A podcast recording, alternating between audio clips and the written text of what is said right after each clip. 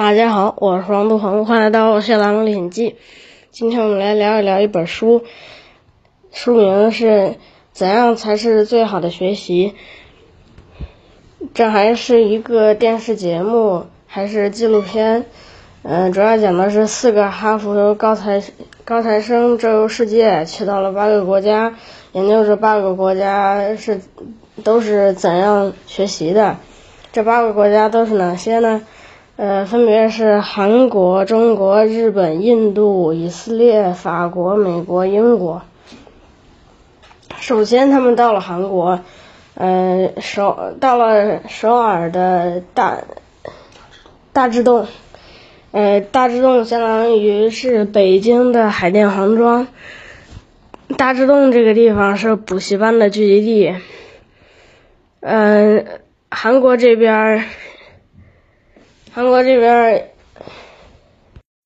学生上补习班，上补习班都很疯狂。呃，小学学初中的，初中学高中的，高中学大学的。嗯，这四个哈佛学生跟当地的中学生比赛做数学题，但是四个四四个学生都都都败了。嗯，韩国这边有一种特殊的房间。只有五平米大小，就是专门租给那些准备高考的学生。嗯，要换其他国家的人都会都会觉得自己要疯了。呃，但是在韩国人眼中，他们觉得这是理所理所应当的，孤独才是呃才能更好的学习。第二站是中国，他们来到了清华大学。嗯，有一个人在清华大学进修，发现，呃，他他跟清华大学的大学生呃住一块儿，呃，他发现，嗯，他晚上睡觉的时候宿舍里没人，然后早上起来，呃，宿舍里还是没人，因为晚上睡觉的时候，他睡觉的时候，其他人还在自习。呃，然后他起床，他起床之后，其他人早就起了，已经去自习了。嗯，在清华大学，每个学生都会买一个充电式台灯，呃，因为清华大学是晚上十一点，嗯，要全校断电，嗯，然后这个时候每个人掏出一个充电式台灯架在床头，嗯，那个在开在灯底下看书。最夸张的是，有一个人带了五个充电式台灯，够熬一宿了。中国的大学生都是以天下为己任，呃，为国家为国家争光，为国家效力。第三站，他们到了日本，嗯，他们到了日本最最呃名名声最好的大学——东京大学。东京大学。呃，相当于是中国的北大清华。东京大学呃有一个有一个传统，就是发榜，现场发榜。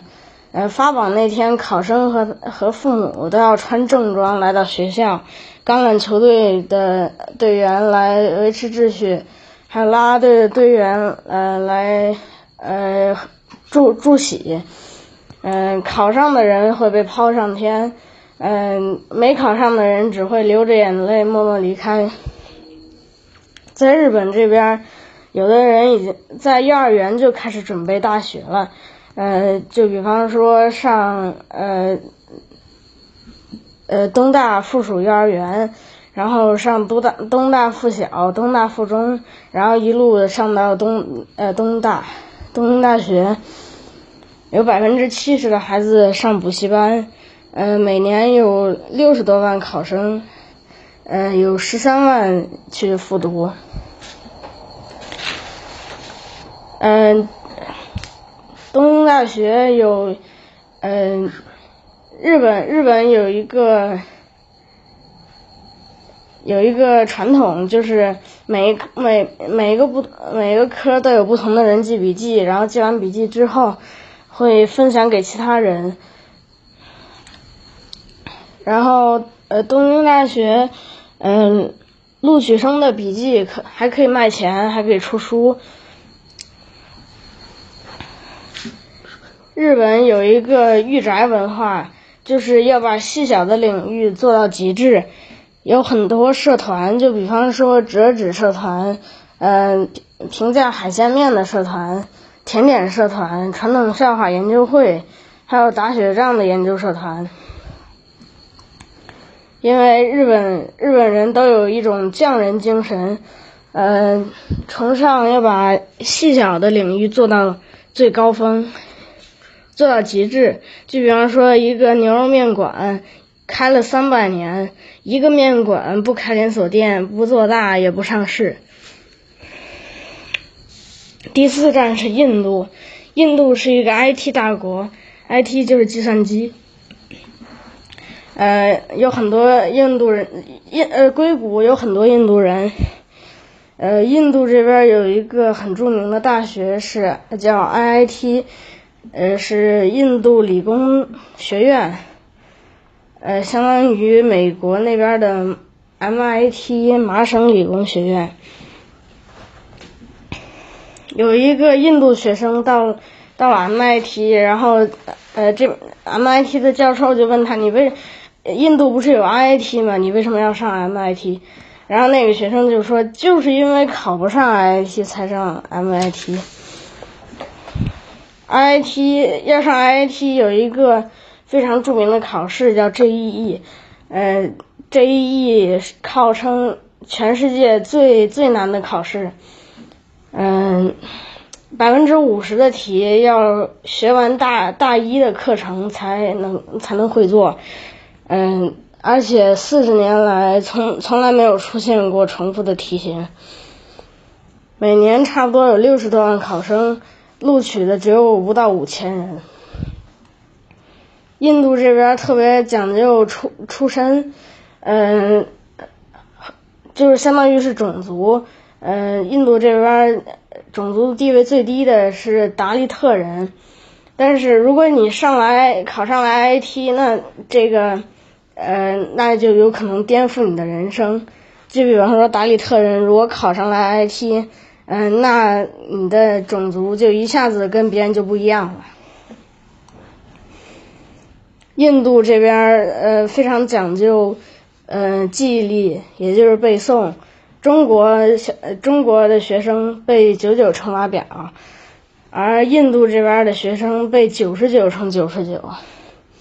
因为印度教供奉的神明就有三点三亿个，所以你记忆力不好，根本就。不会不会供奉神明，供奉的神明都供奉不清楚。第五站是以色列，以色列大部分人都是犹太人。在特拉维夫有一个叫诺贝尔奖金，嗯，全全球七十亿人，有一千七百万是犹太人。然后常春藤，呃，常春藤大学的教授有百分之三十都是犹太人。犹太人统治了金呃金融业、教育、呃新闻还有电影，比如说好莱坞，嗯，好莱坞的斯皮尔伯格还有斯坦李都是都是犹太人。犹太人的学习方式是辩论，呃辩，就是嗯。在犹太人的学校里，没有没有一节是安静的课堂，嗯，然后犹太呃这边以色列这边的兵役是，呃上上完高中十八到二十岁，嗯，高考完就是高考完之后要服兵役，呃十八到二十岁服兵役，呃但是服兵役的他他补贴高。嗯，服完兵役的补贴够一次环环呃环球旅行，嗯，所以很很多人都是考呃高中毕业之后去服兵役三年，然后服完兵役去环球旅行一年，然后再上大学，在这四年中，嗯，这些犹太人就基本上已经有了人生的目标。呃，犹太人，犹太人，呃，有个传统，每周六是安息日，呃，晚餐的时候，嗯，一家一家人要一起交流、唱歌、喝酒，然后父亲和孩子要单独单独交谈。第六站是法国，法国人很傲慢，不说英语。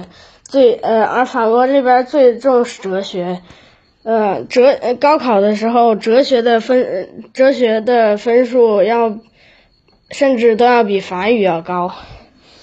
哲学，嗯，哲学非常呃，法国这边的学习非常重视思辨，嗯，哲学有很多问题，比方说，嗯，可以否定非常明确的内容吗？可以划划可以划定正常和不正常的界限吗？如果如果没有神，一切都会被允许吗？嗯，每当发生一件国际大事，报社会请一些哲学家从哲学的角度来解读这件事情。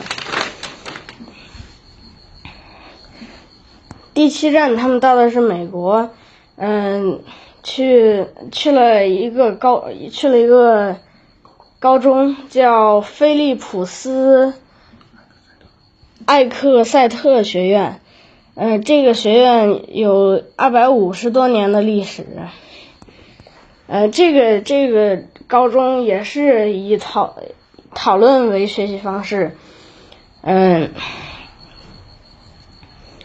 这个学院有一种独特的上课呃上课方式，十二名学生和老师围坐在一张圆桌圆桌旁边，嗯，交谈呃交交交流和讨论，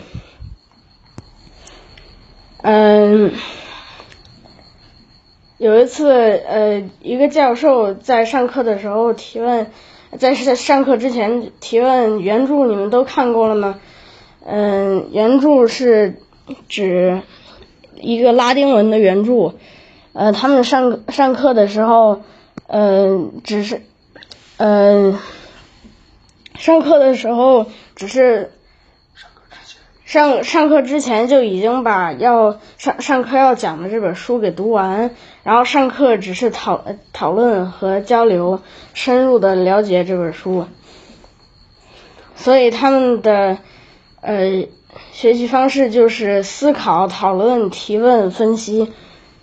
第八站是英国，他们去他们去了牛津大学，牛津大学出出了，呃，牛津大学的基督基督教学院，嗯，这个学院出过二十六个英国首相，四十七个诺贝尔奖获得者。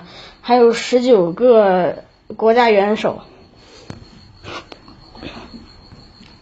在英国，嗯，平均七个人就有一个摄像头，嗯，有有一个有一个问题就是，嗯，从从伦理角度呃来反对这个呃。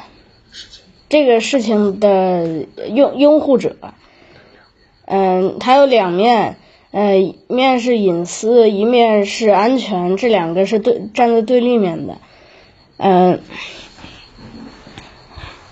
还有一个问题是，如果可以，你会复制一个自己吗？英国这边也很讲究，呃，思辨，呃，提通常以提论为学习的中心，嗯。牛津大学非常重视一对一辅导，就是呃花三天时间写学生花三天时间写一篇论文，然后交给教授审阅，然后教授就会不断的提问，这使学生压力很大。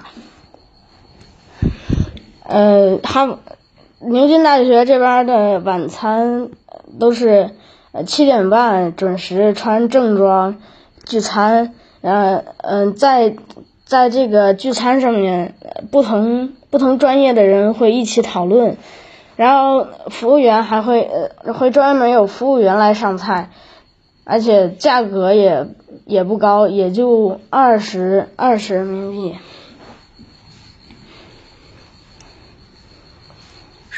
上课的时候讲义他不会在课上讲，嗯，因为讲义学学生已经在家里预习都学完了，呃，在课上只会。深深入的去讨论讨论学习学习的要点，最后最后总结一下，呃，东方学习是为了家人出人头地，呃，光祖光光祖光宗耀祖；西方学习是为了自己，东方。